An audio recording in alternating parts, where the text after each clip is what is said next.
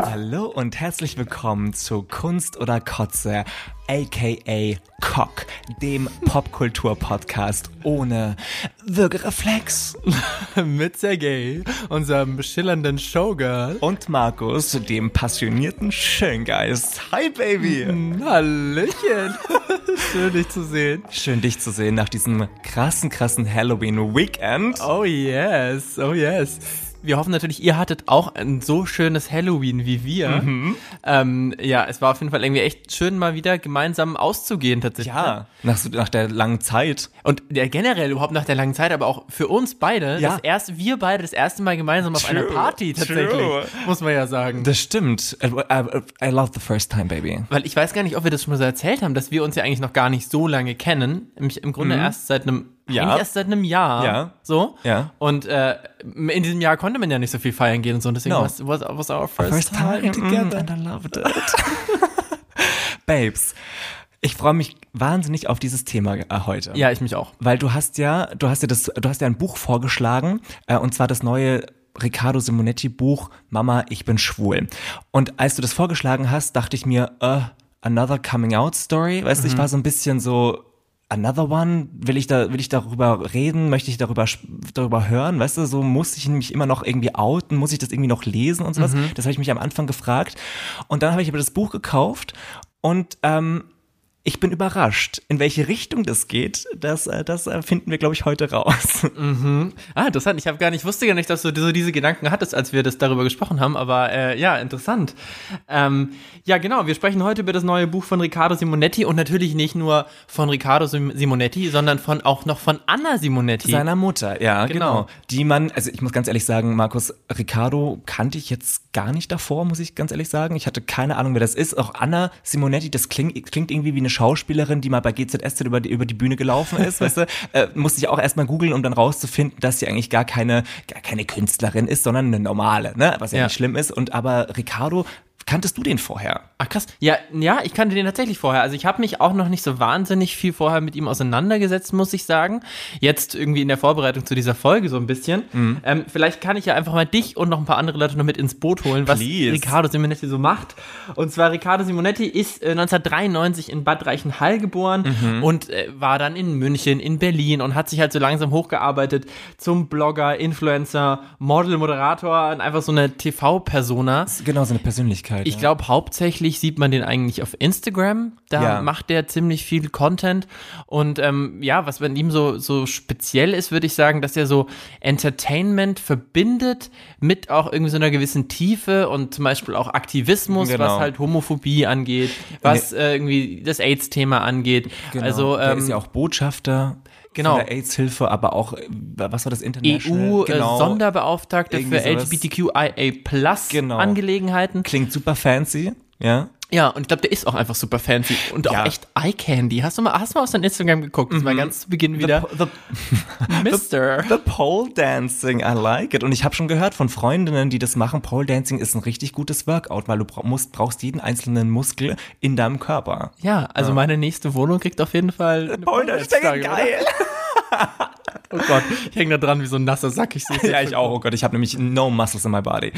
Aber wie du eben schon gerade gesagt hast, ähm, Anna Simonetti, die kennt man eigentlich sonst noch nicht. Ja. Also ähm, die hat, erfährt man in dem Buch, früher eine Eisdiele mitgeführt, später Schuhgeschäfte geführt und arbeitet jetzt eben im großen Team ihres Sohnes, im großen Team von Riccardo genau. Simonetti, ist glaube ich für Buchhaltung und irgendwelche Sachen. They found a job for her. Im yeah. Hintergrund ja. zuständig. Genau, ja. das ist so das, was sie macht. Und sie hatte glaube ich schon mal den einen oder anderen Auftritt mit bei ihm in irgendeiner Talkshow oder genau, im Hintergrund. Genau, wahrscheinlich auch mit dem Buch natürlich. Ne? Und man muss, also ich muss noch dazu sagen, dass ähm, seine Mutter ja aus einer Einwandererfamilie kommt, aus dem italienischen Raum, weil ich finde, das macht auch noch ganz, ganz viel auf, was wir dann später dann im Buch äh, besprechen. Oh ja, da würde ich auf jeden Fall auch ja. gerne mit dir drüber sprechen. Das finde ich ein ganz, ganz wichtiges Thema.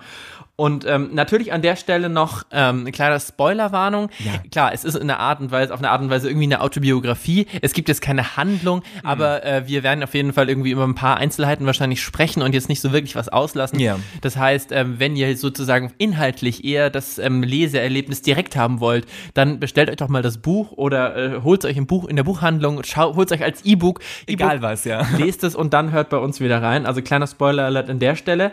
Und ähm, ja, jetzt werden wir uns mal mit der Frage beschäftigen, ob das neue Buch von Riccardo und Anna Simonetti, Mama, ich bin schwul, was mein Coming Out für uns bedeutete, ein Buch über das Anderssein, Uh. der längste Titel ever, Ever. ob das eigentlich Kunst oder Kotze ist. Amazing, baby. Let's start. Aber sag mal, lass uns doch einfach mal so ein paar Geschichten rausnehmen aus dem Buch und dann würde mich jetzt auch wahnsinnig interessieren, ob du dazu irgendwie, ob du relaten kannst, weil ich finde, dieses Buch ist ja sehr, es geht um re relatable Content. Ja, total. Und da, lass uns doch mal gucken, ob wir da irgendwie was finden können. Ja, mach du doch mal den Anfang. Was, was ist denn irgendwie so eine, so eine Geschichte aus deinem Leben, die dich irgendwie besonders beschäftigt hat oder die dir besonders im Gedächtnis geblieben ist? Also eine Geschichte, die mich wahnsinnig berührt hat, ist, als er als Kind, ähm, also Ricardo schreibt, dass er eine Barbie-Puppe haben wollte, als kleiner Junge. Und die, seine Mama hat immer gesagt, nee, das ist was für Mädchen. Ähm, und, und Jungs spielen nicht mit Barbie-Puppen, sondern mit Autos. Und ich muss ganz ehrlich sagen, als ich auch so vier, fünf war, ich hatte dann auch so eine Phase, wo ich, wo ich auch mal eine Barbie haben wollte. Und meine Mama hat da ähnlich reagiert und hat gemeint so, nee, das ist doch was für Mädels, du bist doch ein Junge, such dir doch was anderes aus, hier so eine Ritterburg oder sowas. Und ich Weißt du, du kennst es ja auch, wenn man dann was nicht kriegt, dann will man es umso mehr haben. Ne? also bei mir war das so. Und ich weiß dann auch noch, dass ich mal bei meinen Großeltern war und ähm, ich habe meine, zu meiner Oma gesagt, "Ey, Oma, ich hätte gerne eine Barbie. Und sie so, ja, gut, dann kaufe ich dir eine. Und dann sind wir in diesen, in, ins Geschäft gegangen und dann hat auch die Verkäuferin gesagt, na, du sp äh, spielst du mit Puppen, aber das ist doch eigentlich was für Mädchen. Und meine Oma hat damals gesagt, nee, Jungs spielen auch mit Puppen. Und das fand ich so cool. Und dann habe ich die bekommen und dann hat die Verkäuferin gesagt, ja, ja, natürlich, natürlich, weißt du? Und ich finde, damit sprichst du schon äh, eine totale Stärke des Buches Ja. an. Nämlich, du hast es gerade schon gesagt, es hat so wahnsinnig viel relatable Content. Also ich kann zu wahnsinnig viel Inhalt äh, in die, aus diesem Buch, vor allem irgendwie Sachen, die halt Ricardo aus, äh, beschreibt, ähm, wahnsinnig gut relaten und mich Total. identifizieren. Ähm, und deswegen finde ich dieses Buch auch ähm, so wichtig erstmal, weil es, finde ich, echt so eine exemplarische Geschichte von einer schwulen oder lass uns ein bisschen weitergreifen, queeren Kindheit, Jugend, ein queeres Leben ist so.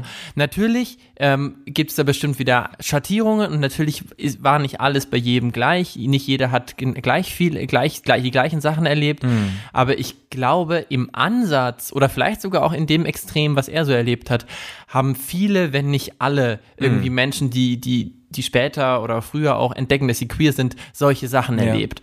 Und das finde ich halt so wahnsinnig toll an diesem Buch, dass man, ähm, ja, dass man sich von vielen Sachen so verstanden fühlt und dass Total. die auch nicht irgendwie jetzt überdramatisiert beschrieben sind, Sondern, sondern, relativ sachlich eigentlich, ne? genau, sondern es ist einfach so so direkt, wie man es auch wie man es auch erlebt hat, so und ähm, Es könnte auch irgendwie so ein Tagebucheintrag sein. Es hat was von einem Tagebuch irgendwie. Genau, und das, das finde ich irgendwie echt toll. Das, das ist halt, ja, ich, ich bin da sofort drin und ich bin da sofort dabei. Ich kann da total, ja, ich kann da total mitgehen. Und was ich aber auch noch total toll finde an dem Buch, also was eine große Stärke ist, dass du äh, beide Seiten siehst. Du siehst die Seiten, die Seite des, des schwulen Jungen, aber auch die Seite der Mutter. Weil ich muss ganz ehrlich sagen, ich habe, als ich dieses Buch gelesen habe, ich habe ganz viele Aktionen, die meine Eltern auch an mir gemacht haben, irgendwie verstehen können, dass das eigentlich nicht was gegen mich war oder gegen meine Person, sondern dass da ganz viel Unsicherheiten, auch Ängste für mich mitgeschwungen haben. Und da habe ich irgendwie ganz viele Aha-Erlebnisse gehabt, weil ich finde die Sichtweise der Mutter wahnsinnig erhellend. Und das muss man vielleicht an der Stelle ganz kurz erklären, Ja, genau. wie dieses Buch da aufgebaut ist. Genau. Nämlich, es gibt diese zwei Perspektiven. Es gibt immer wieder abwechselnd Abschnitte, die eben von Ricardo geschrieben sind und dann wieder Abschnitte, die von Anna eben geschrieben Aber sind. trotzdem, das sind die fast die gleichen Geschichten, ne? nur aus zwei verschiedenen Perspektivwinkeln. Genau, also und da würde ich hätte ich auch so einen leichten Kritikpunkt, nämlich dass es dadurch, dass sich die Geschichten teilweise ja wiederholen, es eben so ein bisschen redundant wird. Findest dass ich du? manchmal so ein bisschen dachte, ja, das habe ich jetzt da irgendwie gerade schon mal gehört. Es doppelt sich halt durch dieses Erzähl Erzählprinzip doppelt Okay. sich's halt teilweise so ein bisschen. Okay, das fand ich nicht, weil ich fand eben die, die zwei unterschiedlichen Sichtweisen vom gleichen Erlebnis, das fand ich so spannend. Aber Baby, sag mal, hast du denn eine Geschichte, die dir irgendwie besonders äh, aufgefallen ist, die dich berührt hat?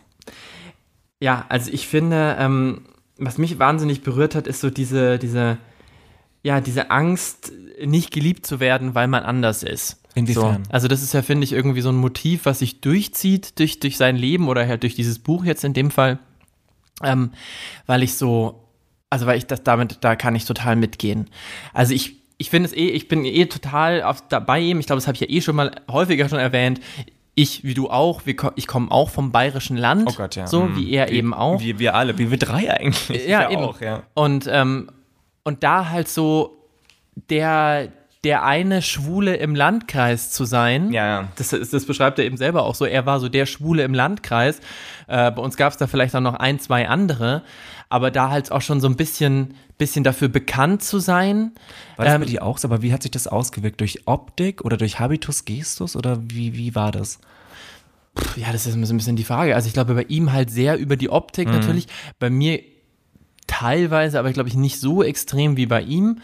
Ähm, ja, das ist ja, ich, ich, ich kann selber gar nicht so richtig sagen. Das ist ja irgendwie so dieses, wie so Kinder irgendwie in der fünften Klasse schon, die haben da so einen Ja. Riecher für und die, die, die, die, ich glaube, das hat er, schreibt, schreibt er im Buch auch so schön, der teilweise wissen die anderen ja vor ihm, dass er schwul ist. Das war bei mir aber genauso. Das war bei mir ganz genauso, weil ich bin zu dem Zeitpunkt äh, in den Stimmbruch gekommen, wo Shoot das Manitou rausgekommen ist.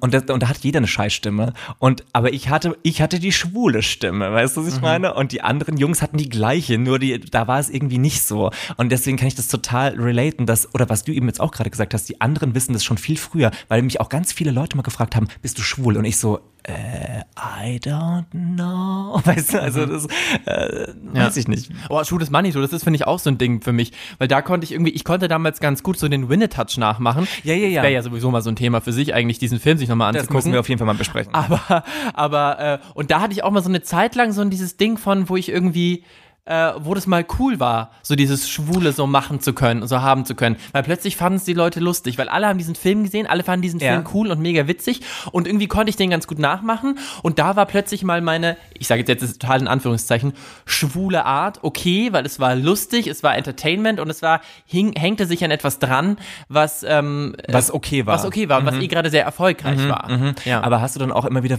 äh, versucht, so Strategien zu entwickeln, um quasi dein Anderssein irgendwie akzeptabel zu machen? Weil das schreibt, beschreibt er ja auch ganz toll in seiner Schulzeit. Er hat dann angefangen, irgendwie gute Noten zu schreiben. Er wollte gut in der Schule sein. Er wollte äh, das, den anderen beweisen, dass er genauso viel wert ist wie ein normaler heterosexueller Junge oder Jugendlicher. Ich glaube, ähm, bei mir hat sich das ein bisschen anders gezeigt, nämlich, dass ich so eine gewisse Anpassungsfähigkeit ähm, erreicht habe, äh, ja, mir, mir erarbeitet habe. Und das merke ich so bis heute.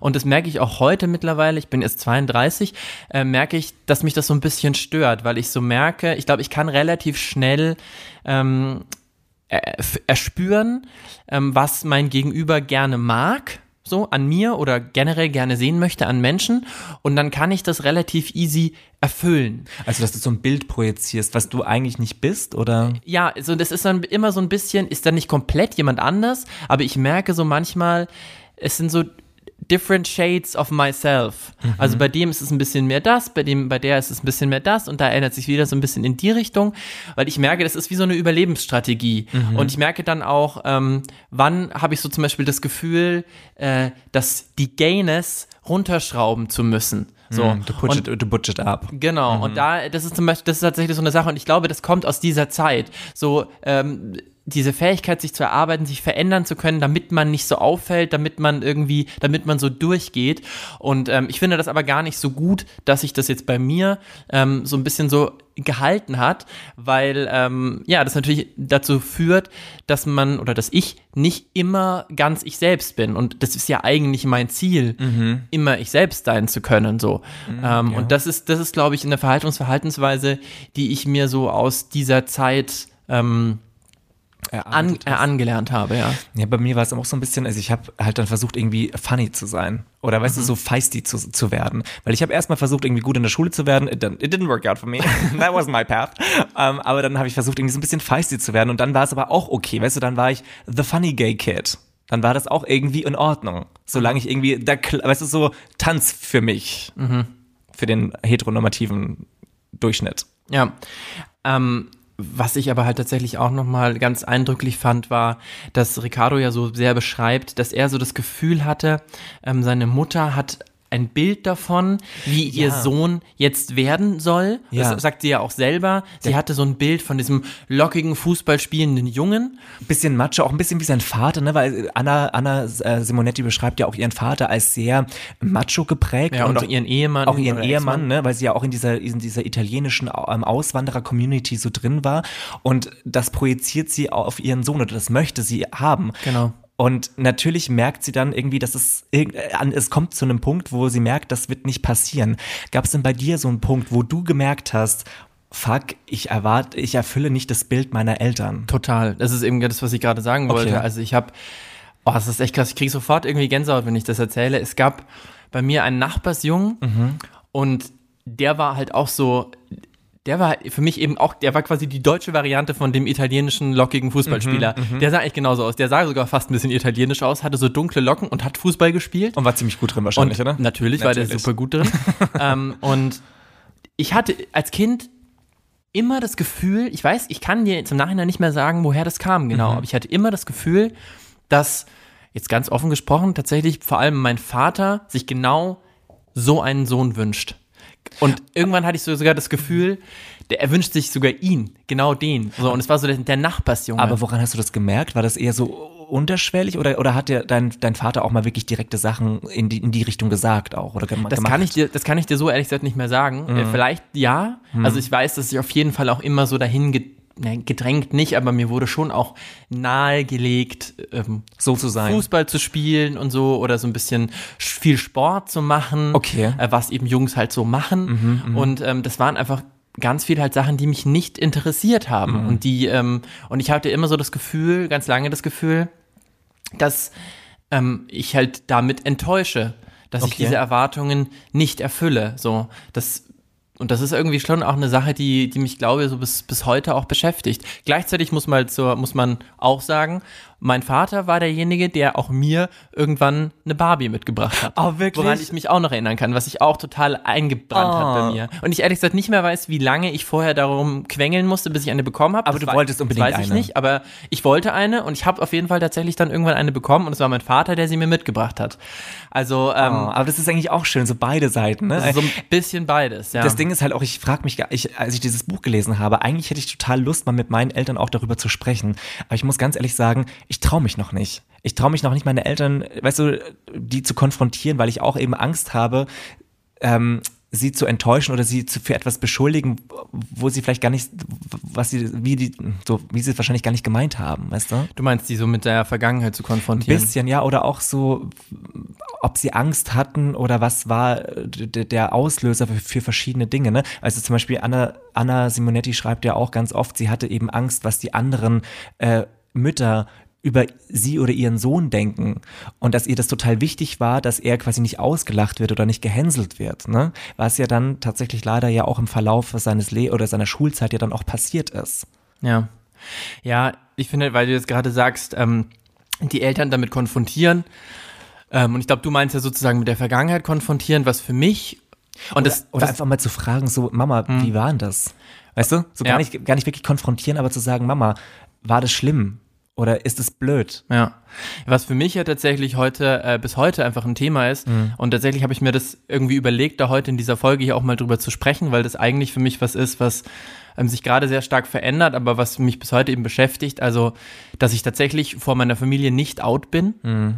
Und ähm, das ist irgendwie eine Sache, für die, ich wollte gerade sagen, habe ich mich lange geschämt, ist falsch, schäme ich mich immer noch. Also dafür nicht für die Sache schwul zu sein, sondern dafür nicht out zu sein.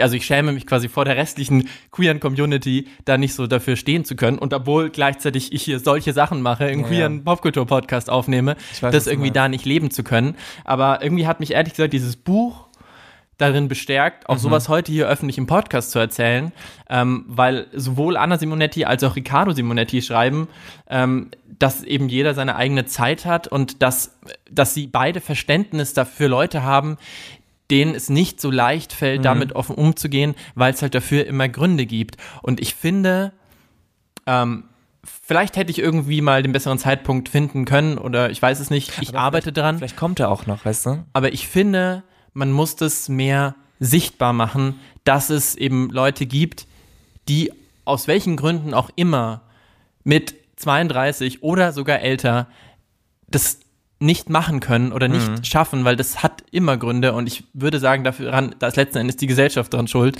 Ja. So, dass man, und wenn ich nur, wenn es nur mein, mein subjektives, falsches Gefühl ist, dass ich es nicht machen kann. Ich weiß, was Sa- du meinst. Aber irgendwoher kommt das ja. Und ich finde, ähm, ich finde es auch falsch, immer so zu tun, ich bin out loud und proud die ganze Zeit und wir sind doch alle ganz offen und so, wenn es nicht immer so ist. Ich finde, man muss viel mehr deutlich machen, dass manche Leute es halt nicht hinbekommen und dass wir dann gemeinsam daran arbeiten, Voll. dass wir es hinbekommen. So. Äh, Ich habe so eine ähnliche Geschichte. Krass. Ja, Babes, alles, alles gut. Ich habe so eine ähnliche Geschichte, weil, also ich komme ja auch aus einem deutsch-russischen Haushalt und da ist es nochmal ein bisschen was anderes. Und ähm, ich habe das meinen Eltern zwar mal gesagt mit 17, dass ich wahrscheinlich keine Freunde mit nach Hause bringen werde, aber meine Eltern haben mir auch zu verstehen gegeben, okay, aber wir reden nicht, wir reden nicht drüber. Und das ist bis heute so. Also das ist, ähm, das ist, ich kenne das Problem, ich kenne den Struggle auch, aber Anna Simonetti hat eben auch geschrieben, man kann auch aneinander wachsen. Und das hat mir auch sehr, sehr viel Hoffnung gegeben, dass ich vielleicht auch irgendwie, dass ich meine Eltern vielleicht sogar mal zu meiner Hochzeit einladen kann. Ohne dass das irgendwie doof wird oder schlechte Stimmung gibt. Ja.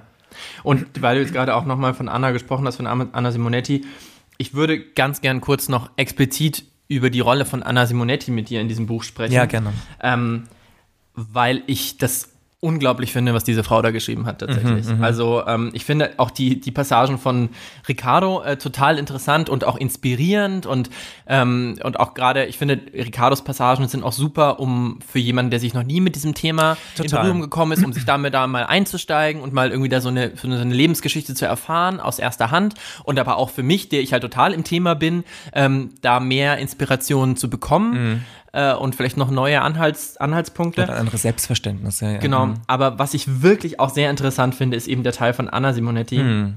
weil ich finde, die Ehrlichkeit, mit der diese Frau ihre eigene Entwicklung in ihre eigene Lebensgeschichte beschreibt, Und auch ihre eigenen Fehler eingesteht. Genau, Ja. ganz genau. Ja. Das finde ich wirklich wahnsinnig beeindruckend. Ja. Das, das muss, muss man wirklich einfach so sagen. Und, und es zeugt halt auch von einer großen Offenheit oder auch von einer, einer erarbeiteten Offenheit, weil ich glaube nicht, dass sie diese Offenheit von Anfang an hatte. Ein ganz, ganz spezieller Satz ist mir auch noch im Kopf geblieben. Sie hatte, sie war überfordert, Mhm. ein, ein, ein homosexuelles Kind zu haben, weil sie hatte keine schwulen Freunde, keine schwulen Bekannte. Auch keine Vorbilder keine irgendwo. Vorbilder. Es gab es auch nicht in den Medien, weißt du? Also äh, in den, in den, obwohl in den 90ern hat es dann langsam angefangen. Aber ähm, diese Hilflosigkeit, die sie beschrieben hat, wo ich mir auch denke, vielleicht haben meine Eltern das auch so gespürt. Ja. Weißt du, so einfach überfordert zu sein äh, mit einem Gay Kid. Weil das Ja. ist ein bisschen, es ist ein bisschen anders als vielleicht der, der Fußball spielende Junge von nebenan. Ja, und das ist eben das Ding. Also, weil irgendwie vor allem früher hat uns niemand irgendwie ein Vorbild vorgelebt, aber eben unseren Eltern halt auch nicht. Mhm. Genau. So. Und das ist ein Rattenschwanz. Total. Und total. deswegen finde ich das ja auch so toll, Markus, dass wir diesen, ich will jetzt keinen Selbstlob machen, aber dass wir trotzdem hier das, dies, das hier machen, um irgendwie zu zeigen, hey, wir müssen das durchbrechen. Ja. Und ich finde eben, dieses Buch ist zum einen eine Coming-out-Geschichte oder auch eine, eine Lebensgeschichte von Riccardo Simonetti, aber ich finde, es ist auch die Geschichte einer Frau. So, Ja. nämlich von Anna Simonetti. Und ich hätte sogar. Das finde ich im Haupt, mein- das ist das Haupt, äh, für mich ist es der Hauptteil Ja, davon. also das hat, ich hätte davon gerne noch mehr gehört. Ich hätte, würde gerne einfach auch noch ein Buch nur von Anna Simonetti Ja, lesen. ja, total. Das hätte jetzt in dem Rahmen natürlich total den Rahmen gesprengt. Total. Aber ähm, deswegen finde ich das total okay, äh, dass da jetzt nicht noch mehr über ihr Leben drin ist. Aber ähm, weil es ist einfach, sie ist einfach, ich würde mal sagen, das meine ich gar nicht böse, sie ist eine sehr, sehr durchschnittliche Frau. Aber das ist gut, Markus, weil, Genau. weil wir alle von, also wir werden doch alle von durchschnittlichen Menschen erzogen. Das sind 98 Prozent. Eben, genau. Ja. Und das, deswegen meine ich auch im Ja, positiven Ah, Sinne, ja, ja, ja. weil von so einer durchschnittlichen Frau in dem Fall oder einem durchschnittlichen Menschen hört man viel zu selten die Geschichten. Genau, So. weil, weil es interessiert mich nicht von einem A-Promi irgendwie ein Coming-out und, und alle sind cool, aber nicht, weil er schwul ist, sondern weil, weil er prominent oder erfolgreich ist, weißt Genau. Aber mal den wirklich den Struggle von einer von einer alleinerziehenden Frau äh, zu hören, das wird viel zu selten gehört. Total. Was ihre Alltagsprobleme sind, äh, dass sie irgendwie eine Zeit lang drei Jobs annehmen musste, um ihre Familie durchzubringen. So diese ganz und sie sie breitet das gar nicht so krass aus. du? Nee, sie, es ist eher so nebenbei. Ne? Genau, das geht fließt so nebenbei mit und es sind nebenbei so Informationen, wie, also wie auch die Information, dass sie eigentlich fast schon echt dazu gedrängt wurde, Ricardos Vater zu heiraten. So, das, das ist, ist, so eine Information, die fließt so nebenbei mal mit und es ist so aber, extrem krass. Weil ich vielleicht das aber auch damals nichts Ungewöhnliches ist. Weißt du, also ich habe auch eine sehr, sehr gute Freundin, die ist ungefähr in dem Alter von Ricardos Mutter und die hat gemeint, ja, es mit 17 hat die geheiratet, weil das war so. Weißt du? Ja, ja klar. Ähm, und Gleichzeitig ist es auch noch, finde ich, eine Migrationsgeschichte, weil, wie du auch schon gesagt hast, dass das eben auch eine italienische Familie ist, die dann wiederum auch in Deutschland ja erstmal ihren Platz finden muss. Genau, ankommen das spielt muss. ja dann mhm. auch noch mit rein. Mhm. So, also da sind ganz viele Facetten in dem, was Anna Simonetti schreibt, die echt so am gestreift werden, die aber, finde ich, Welten aufmachen und die finde ich ganz, ganz toll. Und wie du auch schon gesagt hast, wie sie zu ihren eigenen Fehlern steht und ähm, wie sie dann auch bereit ist, ähm, von ihrem Sohn zu lernen, wie sie zugibt, dass sie manchmal ein bisschen unbedacht auch früher geredet hat und diese Bereitschaft von ihr, sich zu verändern und zu lernen, finde ich unglaublich. Mhm. Also ich finde wirklich, diese Frau ist ein absolutes Vorbild, jedenfalls von dem, was sie da schreibt in dem Buch. Das ist natürlich auch von ihr geschrieben, klar. Klar. Aber ähm, für andere Mütter ist es ein großer, großer Vorbild. Für alle Menschen. Ja, woran man sich orientieren kann, weil ich finde, das ist, das ist eigentlich ein guter Umgang. Klar, sie hat auch Fehler gemacht, ne? Also sie, es gibt ja einige Natürlich, Geschichten. aber machen hat, wir alle. Genau.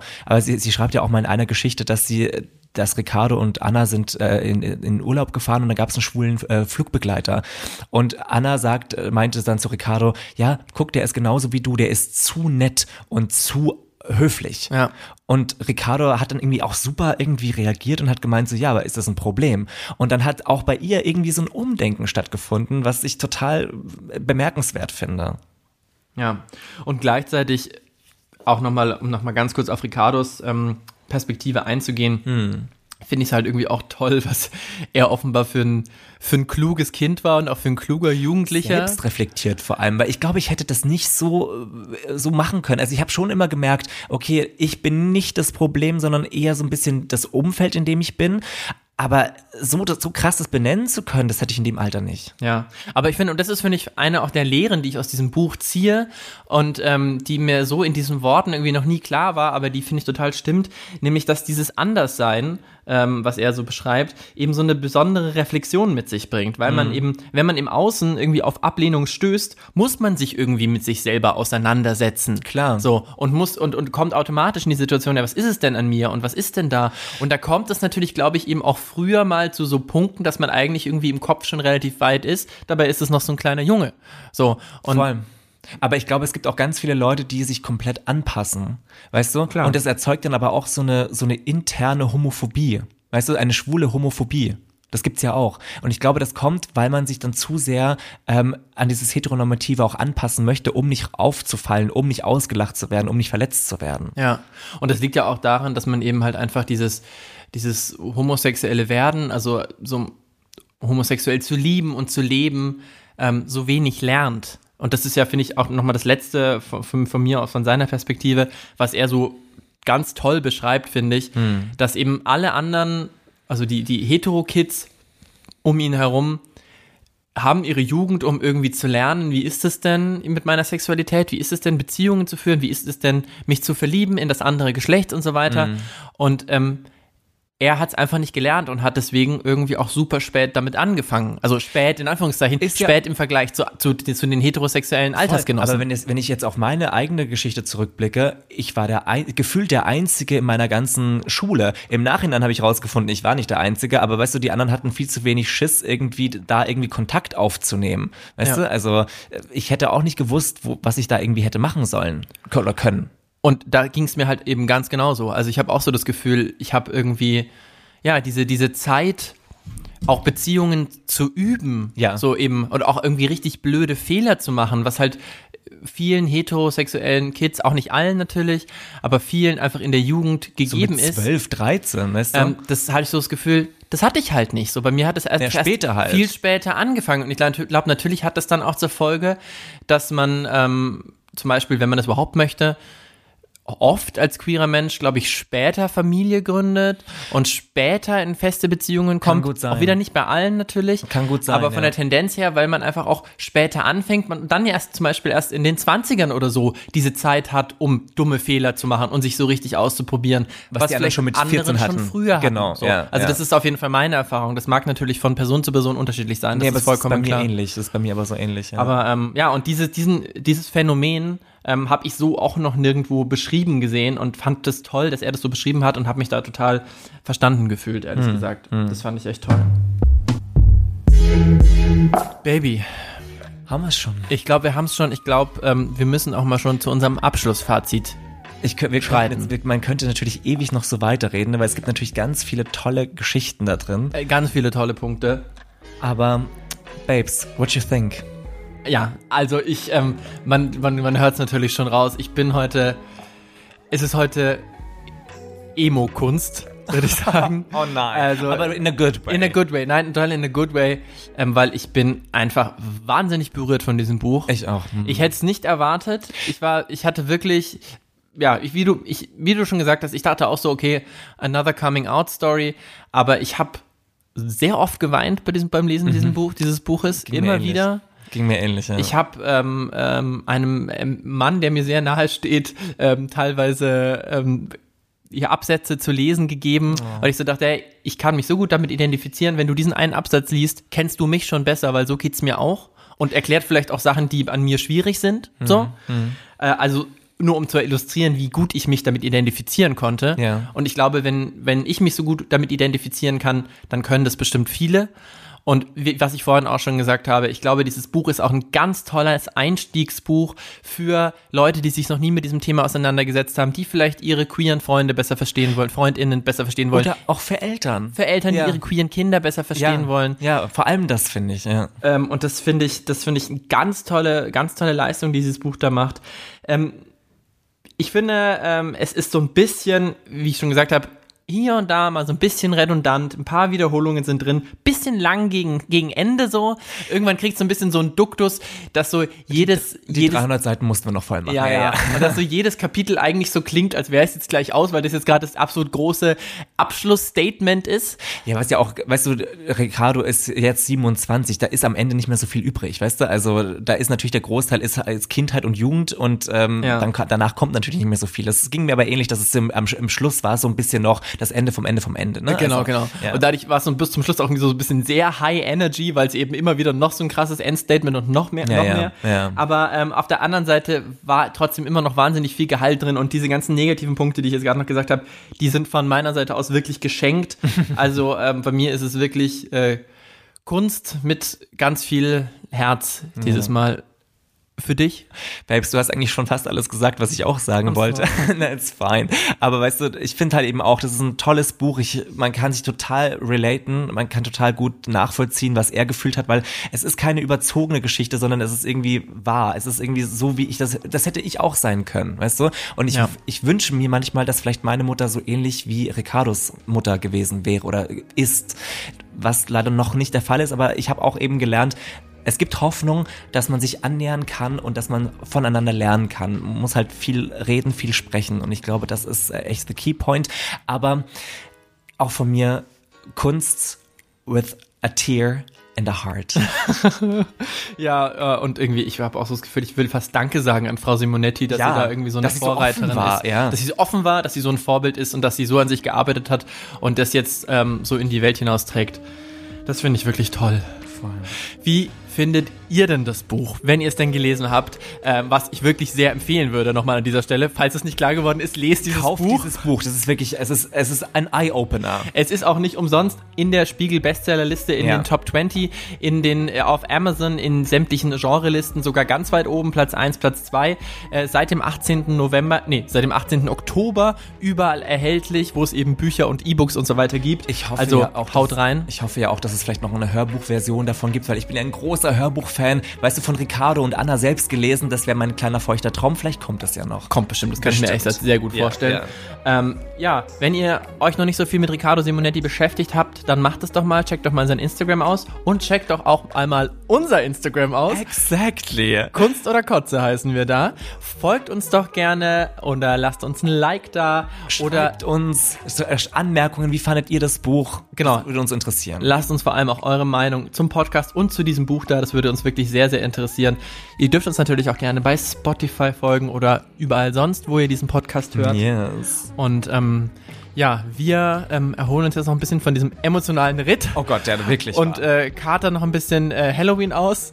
und, und ich freue mich dann schon auf nächste Woche, Baby, mit einem neuen Thema. Ich mich auch.